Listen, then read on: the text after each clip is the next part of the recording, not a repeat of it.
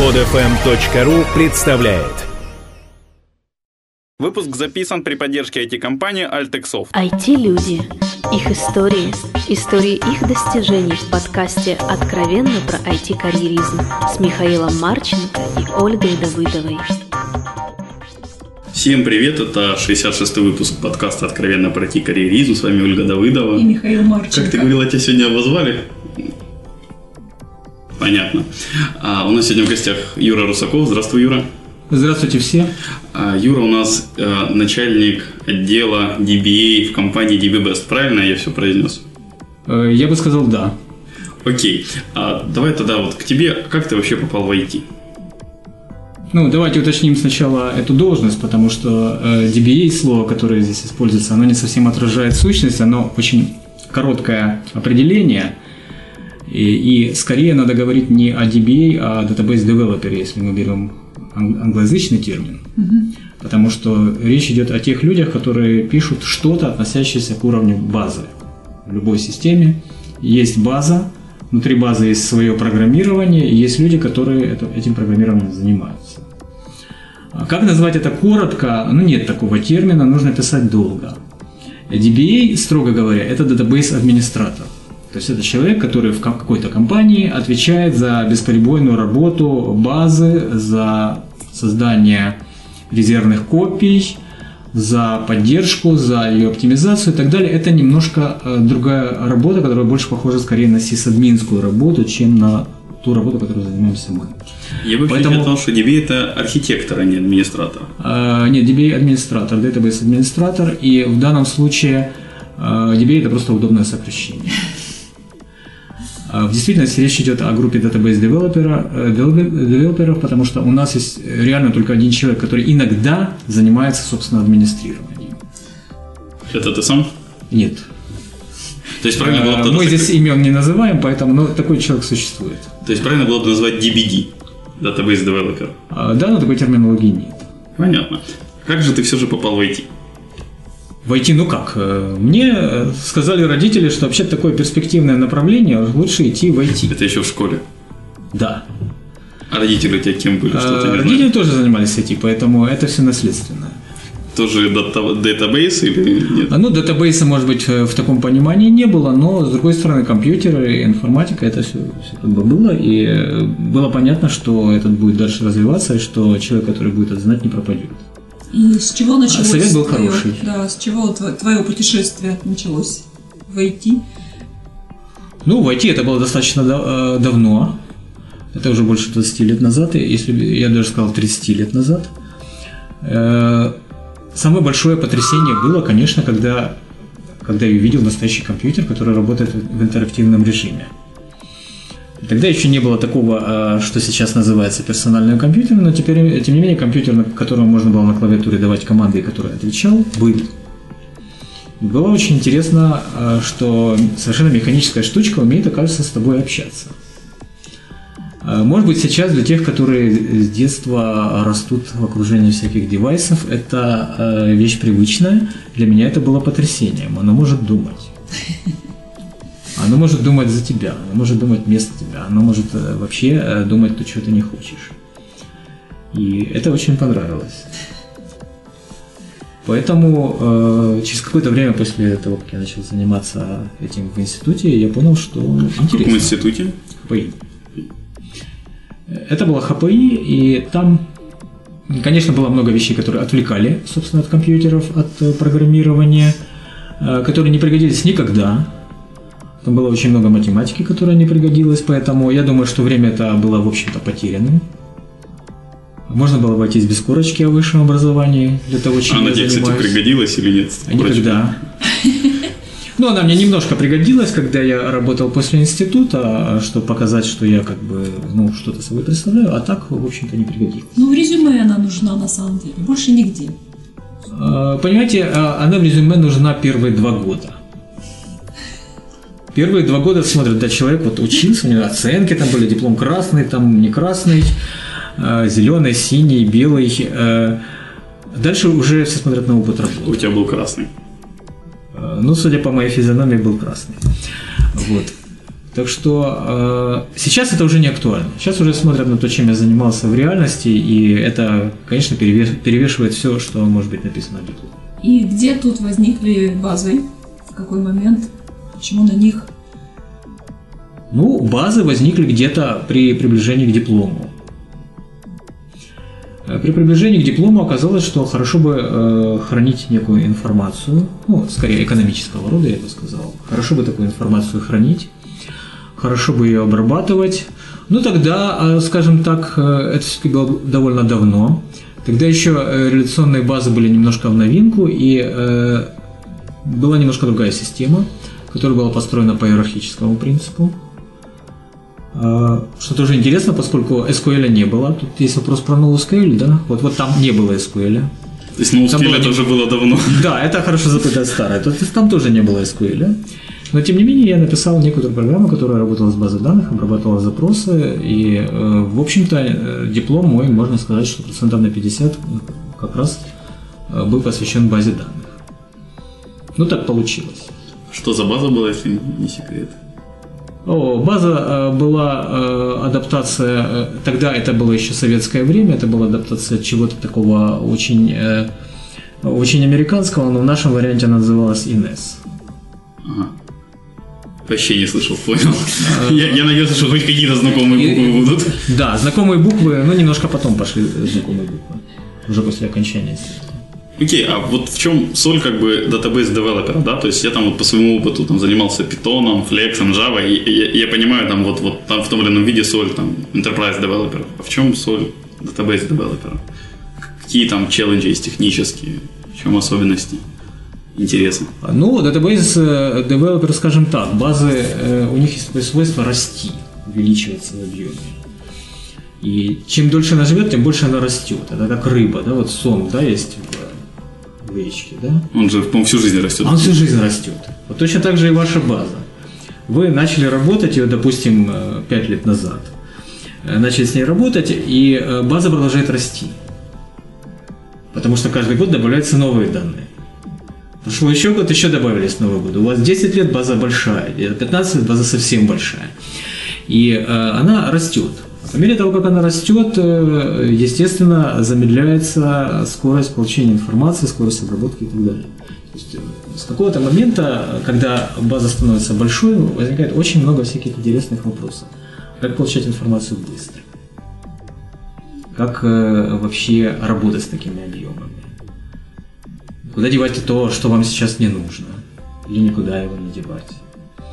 И с одной стороны, данные туда продолжают добавляться, а с другой стороны, э, их нужно туда извлекать. Тут много таких интересных вещей. А вот в зависимости от периода да, роста базы, эти задачи, они же, ну вот звучат они одинаково на самом деле, да, то есть они же всегда существуют. А методы решения, они меняются каким-то образом? Ну, естественно, методы решения меняются уже хотя бы потому, что то, что считалось э, большой базой 20 лет назад, это не то, что считалось 10 лет назад, и не то, что считается сейчас. Поэтому подходы самые разные. Вот тот же уже не к ночи будет помянутый новый SQL, это как, раз- как раз вопрос связан с тем, что можно сделать, когда базы уже совершенно неприлично большие. А, а- а можно здесь поподробнее? Я немножко... С какого Ну, периода начиная с многих терабайт, да, то есть вот как-то так, э, вот такие вот файлы. То есть Когда- NoSQL это было именно Когда специально... это для- десятки терабайт, э, уже как бы возникают немножко другие вопросы насчет того, как с этим работать.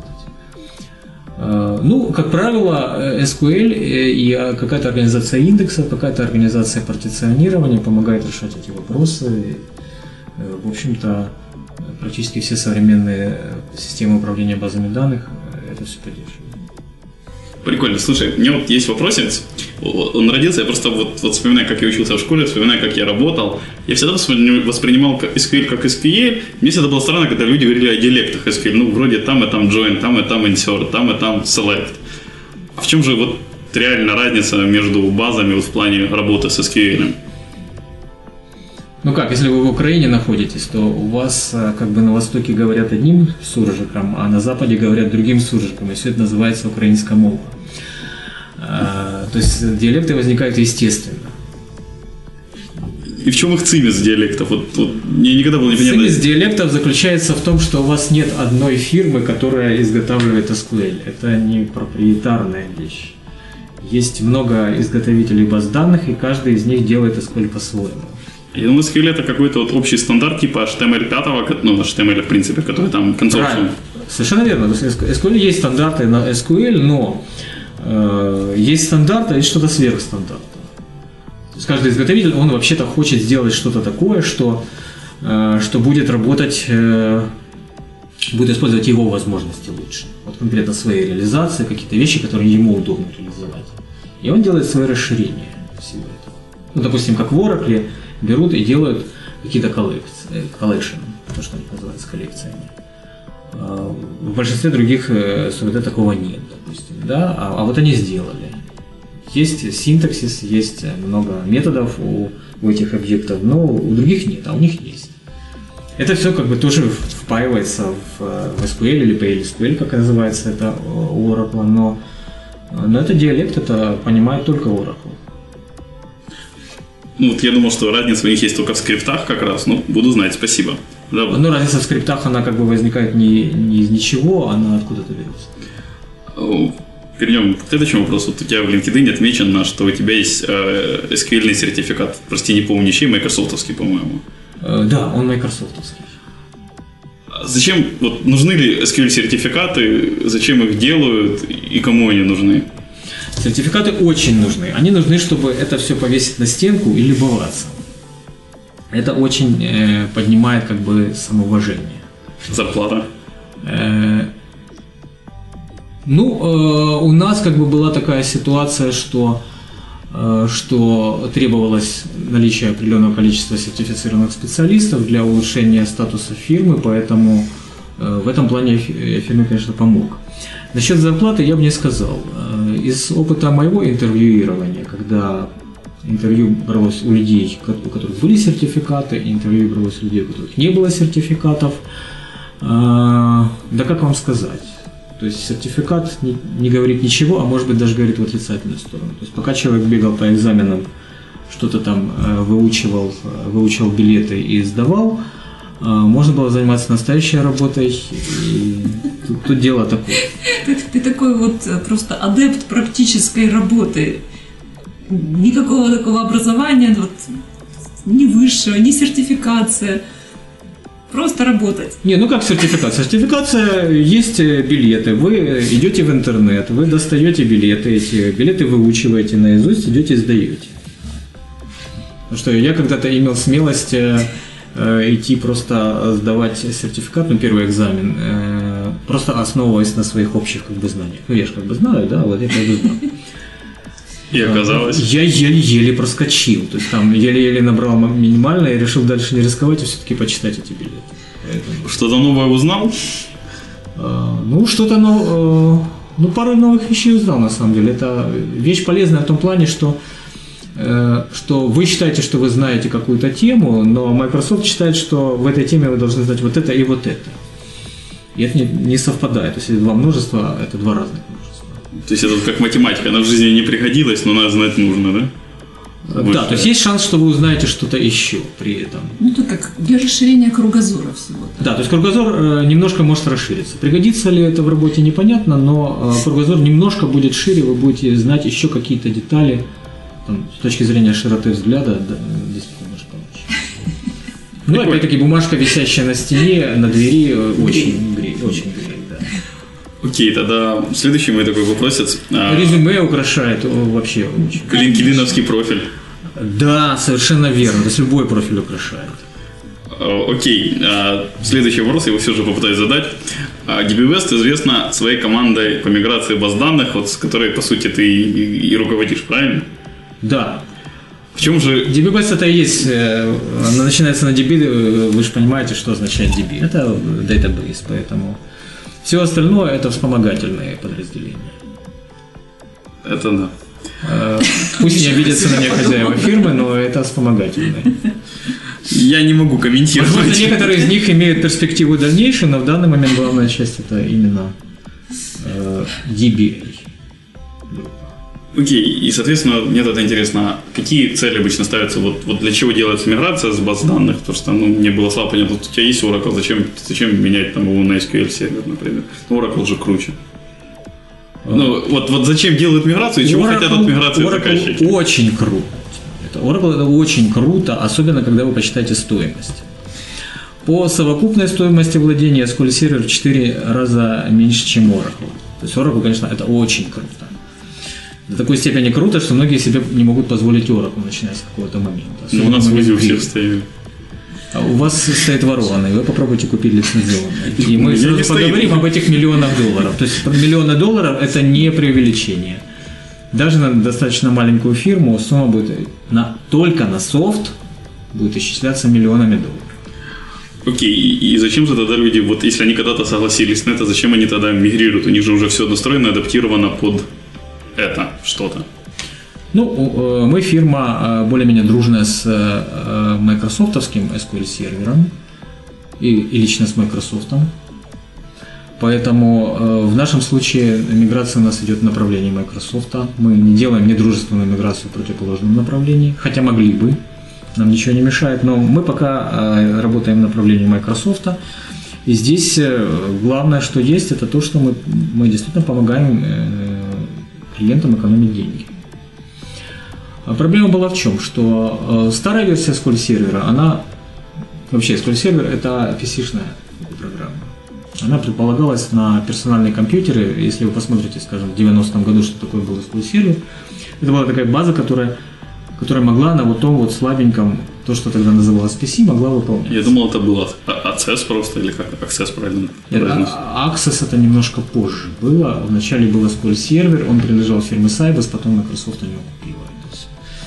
Ну, то есть это была э, в сущности для очень маленьких компьютеров, для персональных компьютеров такая система. Oracle сразу была вещь э, для масштаба предприятия, которая была очень важна, э, была рассчитана на очень крупные базы, SQL сервер на маленькие базы. Microsoft постепенно, в течение многих лет, добавлял функциональность, добавлял возможности в SQL сервер. И сейчас получается, что вот где-то, может быть, 5, 6, 7 лет назад оказалось, что SQL сервер по большинству показателей Oracle не уступает. И это создало новую ситуацию. То есть, с одной стороны, он не уступает, а с другой стороны, он стоит в 4 раза дешевле. Поэтому вопрос о том, что, э, может быть, есть смысл большому предприятию вообще взять и пере- переориентироваться на SQL сервер, он очень актуален для многих. Ну, опять же, по твоему опыту, а, ну, миграция большого предприятия будет занимать, скорее всего, там не один месяц, а скорее всего, мо- может быть, даже не один Может год. даже не один год, да. Соответственно, это нужно оплачивать большую когорту специалистов, нужно вносить много изменений технических на, на всех То уровнях. сам процесс изменения. Сам процесс очень тяжелый, да. затратен. Он Да. достаточно затратен, э, но он затратен со стороны клиента, а со стороны э, DB он э, наоборот доходен. Поэтому как посмотреть? Не, понятно. Вот со стороны клиента просто вот после всех этих затрат, когда ему окупится экономия на Oracle. Ну, я как бы через плечо не смотрел э, на финансовые планы этих предприятий, но я могу сказать, что, что, судя по всему, окупается. То есть каждый раз, когда принимается такое решение, определяются затраты на все это дело. Затраты включают в себя доходы DBBest, частично и другие вещи. Э, А потом уже э, смотрят, то есть стоит овчинка выделки. Хорошо, у меня тогда такой вопросец. Там получилось, там весной я очень много работал со студентами на ярмарках вакансий, и периодически встречаются студенты, которые как раз хотят работать с базами данных. Но при этом, так как работаю я ну, плотно, в принципе, с рынком и вакансий, я очень редко вижу вакансии действительно database developer, database администратор. Ну, senior а еще иногда видно, но вот каких-то там middle или джунов я не помню, что вообще видел, наверное, за всю свою жизнь. Поэтому насколько есть смысл и возможность становиться, развиваться DBM студенту, э, database developer а. Ну, я не знаю, я как бы э, вижу ситуацию немножко иначе, вакансии такие есть. И их можно найти очень легко. И Даже для джунов. а, так для джунов эта проблема не, э, э, не датабейза, это проблема джунов, потому что Но вакансии Junior Java, Junior C Sharp, Junior iPhone, Junior Android можно найти, ну, десяток за полчаса. э, безусловно. Но э, здесь вы будете работать с более серьезными системами. э, не забывайте просто такую э, простую вещь, что если вы работаете с айфоном, вы работаете с достаточно маленькой штучкой. Э, которая э, деньги зарабатывает, но маленькими порциями. Работая с базами данных, э, вы будете работать с, Нацбанком, вы будете работать с крупнейшими страховыми финансовыми организациями. И, и там айфоновские программы не работают. И айфоновские базы э, и ан- э, на самом деле есть микро-SQL серверы, как, э, которые предназначены для мобильных устройств, но, но там тоже это все не работает. Там работают достаточно серьезные базы и и это э, серьезные заказчики, поэтому э, в этом плане как посмотреть. Но какой бы ты дал совет студенту, который хочет заниматься датабейзом? Что ему делать? Как ему стать вот таким асом, которого допустят к священному действу?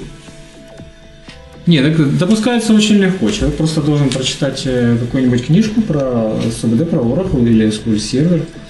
Э, Может быть, э, немножко как бы попробовать, как это работает. Есть маленькие бесплатные издания того же Oracle, того же SQL Server, которые можно поставить себе на машинку, поиграться и, в общем, это достаточно несложно разобраться, как это все происходит. Слушай, у меня тут родился вопросец, вот он, он, он немножко там на пару минут назад должен был, наверное, занят. Просто по Microsoft немножко есть как бы более-менее открытой статистики, так как это публичная компания, какие у них отделения прибыли. Да, там все знают, что самый прибыльный у них офис Microsoft. Там Windows на грани окупаемости, а ты вот случайно не знаешь, SQL Server, он прибыльный, неприбыльный, убыточный, безубыточный. Нет, SQL сервер всегда был прибыльным бизнесом. Здесь э, даже вопроса на эту тему нет. Супер, все, я, я доволен. А, Я не знаю последних цифр, но а, э, по тому, что я два года назад смотрел, 50% э, всех э, СУБД в мире, именно по числу инсталляций, это был SQL сервер. Ну, опять тот, Как, как вы понимаете, это не может быть неприбыльным бизнесом. Не, не, ну, например, тот же Windows, он у большинства, но он э, просто стоимость его разработки и маркетинга она равна примерно стоимости что э, прибыли получаемой. Ми- Миша говорит об удельной доле в прибылях. Понятно, оно все прибыльное, но только вес разный. Да, хорошо, давай тогда вернемся от, от Э, денег. Лицензии SQL сервера покупают достаточно большие корпорации, поэтому там обычно с, с этим все нормально. Окей, тогда Покупают их пачками. Это вообще, наверное, хорошо для Microsoft. Мне вот ты уже затрагивал, ты этот видел вопрос. Мне тебе интересно, какие перспективы у NoSQL есть? Да я не знаю, чем мы обсуждаем вообще новый SQL, но на новый и обсуждать как бы нечего, есть более интересные темы. Окей, Мы посмотрим, что с этим будет, но это опять-таки, это вещь, которая рассчитана на какие-то совершенно экстремального размера баз. Для большинства задач, э, наверное, пока это не актуально. И опять-таки нет единого подхода к, к такой проблеме, поэтому если SQL стандарт, то новый SQL это просто как бы чисто негативная вещь. Да? Вот, вот есть ли какие-то варианты без этого обойтись, но, но новый SQL не представляет собой э, какой-то целостной концепции, поэтому пока еще сложно об этом очень это как в этом в старом, ну, уже не, не в очень старом, получается, наверное, комиксе, когда человек составляет резюме, ему помогает другой айтишник, типа, ты знаешь SQL? Нет. Ой, пиши NoSQL. Ну да, да, то есть это, это такая вещь, с которой еще... э, я думаю, что э, пока еще SQL очень актуален для любого, кто будет работать с базами данных, и э, смерть ему не грозит. Ну, ну никак. Окей, ты упоминал про интервью, которое пр- про- проходит с тобой соискатели должности. Я как-то правильно сказал? Это очень умно. Претенденты. Претенденты, вот. А, на что смотришь при собеседовании? А ну, чтобы человек был адекватный. Потому что бывают неадекватные люди. Ну, представьте себе, что... Ну, если он гений в SQL. Гений, да, но, э, понимаете, ну пусть он этот гений организует свою фирму и дальше работает сам. Э, Вопрос идет, что, что с человеком надо работать. Приходил один такой товарищ, который э, вместо того, чтобы э, как бы, отвечать на вопросы по интервью, он э, э, диким голосом кричал, и мы не будем называть фамилии э, э, и имена, э, но э, как бы этот человек э, просто меня интервьюировал в конечном счете. Но мне в какой-то момент надоело, но я, я тоже могу проинтервьюироваться, конечно, на тему э, баз данных. Что я в свое время и делал, но с другой стороны, он все-таки должен работать в нашей группе и как-то немножко понимать. Были люди, которые, э, ну, скажем так, ну, человеку даешь вопрос, он, не знаю, я задумывается, вот так вот думает, думает. Э, Но я понимаю, что человек не может ответить, я уже как бы перехожу к следующему вопросу. Э, Вдруг где-то через полторы минуты он выдает правильный ответ. Э, Ну, то есть человек настолько глубоко в себя ушел, что ему просто трудно будет работать в команде. Тоже такое бывает, что человек, может быть, э, хорошо ориентируется, но А вообще, Ну, ему что, что ставишь вот в первую очередь? Чтобы человек хороший был или как бы... Нет, конечно, квалификация. Ему дается ряд вопросов, он должен ответить. Во всяком случае, перед хозяевами фирмы я отчитываюсь по числу отвеченных вопросов. То есть вот человек из стольки-то вопросов ответил правильно на столько. Есть как бы вот такое вот, ну для меня лично правило, что я считаю, что человека можно взять, если он сумел ответить больше, чем наполовину. И адекватный. Да, а вот уже адекватность, то есть отклонения бывают разного рода, э, причем отклонения можно понимать э, по-разному, потому- что, э, например, в каком-то случае пришел весьма грамотный человек, который сам был тимлидом в некоторой государственной организации, находящейся, ну, приблизительно в вед- ведении МВД, так или как-то. Он очень грамотный человек, хорошо знал Oracle и все, но у него замашки настоящего мента были. То есть настоящего. А, С ним немножко страшно было находиться вообще в одной комнате. Где эта выборка? Ты знаешь, где эта выборка, да? А, да, ну это налоговая инспекция, что скрывать. Э, С ним было страшно находиться в одной комнате, и я как бы вот э, написал, что нет, его брать нельзя. Меня потом спросили руководитель предприятия, ну он как бы ответил на почти на все вопросы. Я сказал, нет, ну мне вот мент тут не нужен. Я как-то переживу без этого. То есть бывают вот такие ситуации. Но в целом, конечно, профессиональные знания – это номер один, и в любом случае, если, если человек хорошо знает, у него шансы, конечно, очень большие. А перечень вопросов один и тот же? Э, В первый год-два он был один и тот же, потом мы уже разработали э, плавающий список. То есть есть э, какой-то набор вопросов, которые как-то путем некоторой ротации из другого списка обновляются. То есть э, два человека никогда не получат один и тот же список и договориться между собой не смогут. Понятно. Слушай, смотри, а много обычно вот в среднем над проектом работает людей одновременно? Э, До э, шести, ну, в очень тяжелых случаях бывало до семи. А, обычно. Так это зависит от того, какой проект. Окей. Ну, Просто, э- это 2, 3, 4, 5, вот как-то в таких количествах. просто Для я, одного клиента. я же большой сторонник получился исторически скрама и, и всякой командной внутри кооперации. Вот какие-то ну, стандартные, я не знаю, классические технологии управления проектами применяются для кооперации внутри команды. Ну, в моем случае для меня это классический скрам. Ну, у нас э, всегда сложно было с э, руководителями проекта. а Пришлось как бы изобретать все, все как бы по-своему. Какие-то элементы скрама мы используем, но э, мы как бы дог- догматически к этому не подходим. Поэтому здесь э, мы не можем сказать, что мы там как точно по, по этим рецептам пользуемся. Что-то, что понравилось, используем, что не понравилось. Если не секрет, что понравилось. Э, Ну, разные вещи нравятся, но во всяком случае, э, я думаю, что нет смысла как бы, особо этим заниматься в наших условиях. Возможно, что в каких-то ситуациях, когда проект достаточно предсказуем, когда есть длинный план, э, можно обсудить именно вопросы технологий, которые там будут связаны с этим.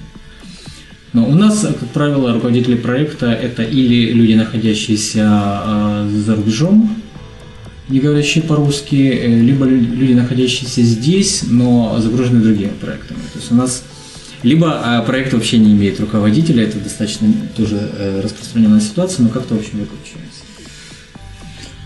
Прикольно. Ну, не имеет руководителя означает, что я руководитель. Ну, понятно.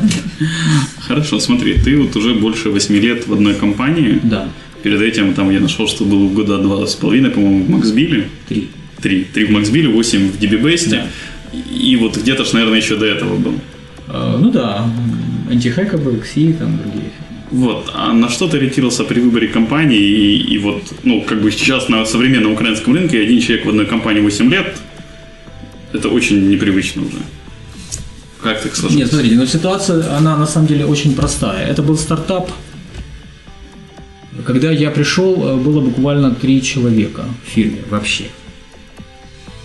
Э, были э, инициаторы проекта, которые находились со стороны Соединенных Штатов, а здесь, когда я пришел на работу, не было даже офиса, это был подвал магазина. Рядом с холодильниками, в которых хранились всякие товары и все прочее, вот это все расположили компьютеры. Был я, был еще один человек, еще одна девушка пришла. Через некоторое время там набрали еще двоих разработчиков. Ну, я фактически пришел в третью фирму вот меня посадили в такое место. А, сразу вам говорю, что вот большие холодильники, они плохо влияют на монитор. Немножко размывается, изображение дрожит. Ну, это же на лучевую трубку получается, да? Да, тогда это была лучевая трубка, и эффект был э, достаточно отрицательный. Не очень комфортные условия. Да, было немножко комф- некомфортно, но где-то через месяц мы переехали уже, э, скажем так, на квартиру трехкомнатную.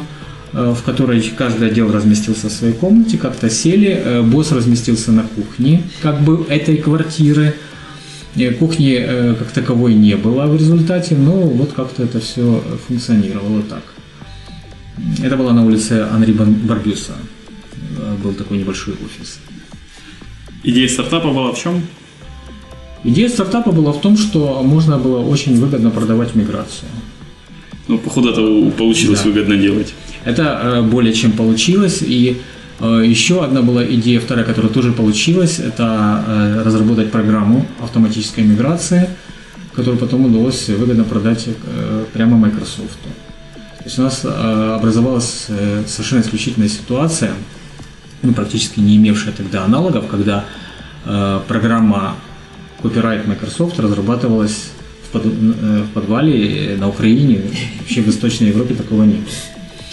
Потому что, как правило, Microsoft все свои разработки ведет у себя в Redmi. Я, я такую вставочку сделал. Можно еще об этом более подробно послушать в 54-м выпуске нашего подкаста с Димой Балиным, как раз одним из основателей да. DBBest. Э, на тему? Ну, он ну, это тоже рассказывал, это же тоже часть его, по сути, карьеры, как а, бы там ну, ни то было. то есть вы можете проконтролировать правду того, что я говорю. Ну, то есть, значит, я пока не соврал. Ты, ты пока больше подробностей давай. Хорошо, да. То есть, значит, я пока не соврал. И вот 8 лет, то есть, вот, вот так понравилась эта идея, эти люди, что а, смотрите, насчет 8 э, лет в одной фирме. На самом деле это не одна фирма. Потому что вначале это был подвал возле холодильников, а затем это была квартира, затем был офис, который арендовали у ХПИ, затем был офис, который мы уже на улице Ганны достаточно большой сделали, и сейчас это вообще новый шикарный офис на улице Артема. То есть это шикарный. все были разные места. Это были разные места работы, которые выглядели по-разному. За это время сменилось очень много людей вокруг. Э, конкретно группа DB, она э, потихоньку, постепенно все это время росла. То есть фактически я набирал группу под себя. Тех людей, с которыми мне комфортно работать, которые достаточно грамотны, которые могут э, выполнять все задачи, которые нужны. И это означает, что, в общем-то, организовалась достаточно хорошая дружная группа, которую как бы вдруг бросать и куда-то уходить, я думаю, что э, не имело смысла тогда, а сейчас тем более, когда она еще выросла, когда улучшился офис. Э, с учетом того, что менялись задачи, с учетом того, что э, менялось окружение, у нас даже успел поменяться директор. А, это не выглядит так, как, будто бы это была одна фирма. То есть твой вопрос предполагает, что вот есть фирма, да, мы, э, человек 8 лет ходит в одно и то же место, видит одних и тех же людей, э, работает над одним и тем же, ничего подобного. То есть все, все что можно было, все вокруг поменялось. Слово DBBest осталось. А были приглашения со стороны переманить тебя куда-нибудь? Пытались? Нет, ну естественно, как бы такое. Ничего такое такого не было, на что хотелось бы посмотреть. А, ну, а, разные были моменты, но с другой стороны, э, вот так как сейчас, в конце концов, э, э, если вы сделали какую-то карьеру, то есть смысл как бы биться дальше, нет смысла все вдруг резко бросить и начинать с нуля. Сейчас как-то оно более-менее получилось, а если попробовать взять сделать какой-то другой эксперимент, он может и не получиться. Поэтому и, может быть, в моей э, ситуации лучше продолжать как бы действовать в том же духе, может быть, удастся вырасти еще. Я надеюсь, что DBBS будет расти. А для, а, для, а для тебя что является дальнейшим вот ростом? Ну, казалось бы, уже все, всего достиг. Что, по-вашему, всего? Ну, не знаю, вот что дальше? Для тебя лично, что дальше? В карьере, в плане карьеры. Ну, очень чего, чего можно достигать дальше. В плане карьеры есть очень много интересных тем. Мы, в конце концов, э, э, живем в, изменя... в изменяющемся мире, мы живем э, в IT-области, в которой все меняется каждый год или каждые два. То есть возникает очень много интересных вопросов, проблем каждый раз.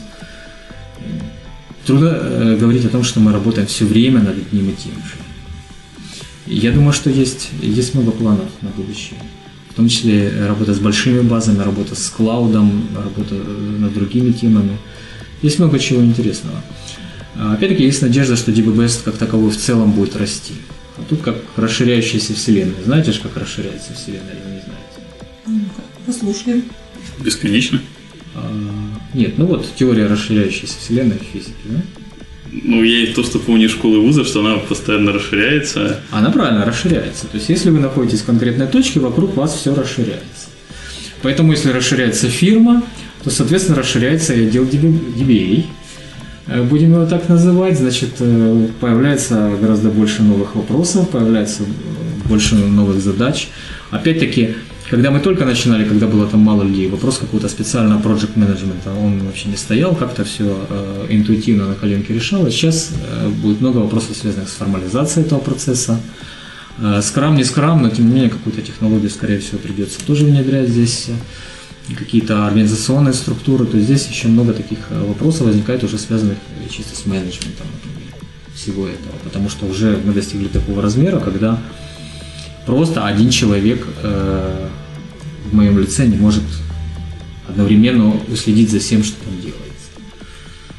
Ну, Значит, это будет не один человек, будет какая-то более сложная структура, более интересная. Посмотрим, как это будет работать. Большое спасибо, Юр. Мы будем потихоньку закругляться. Вот у нас есть такой финальный вопрос на тему «Посоветуй две книги нашим слушателям». Ну, книги как бы... Почитай. Да, книги читать всегда полезно. Можно почитать «Войну и мир» Анну Каренину. Я считаю, что это хорошее чтение. Можно «Преступление и наказание» Две, Карамазовы, две. да.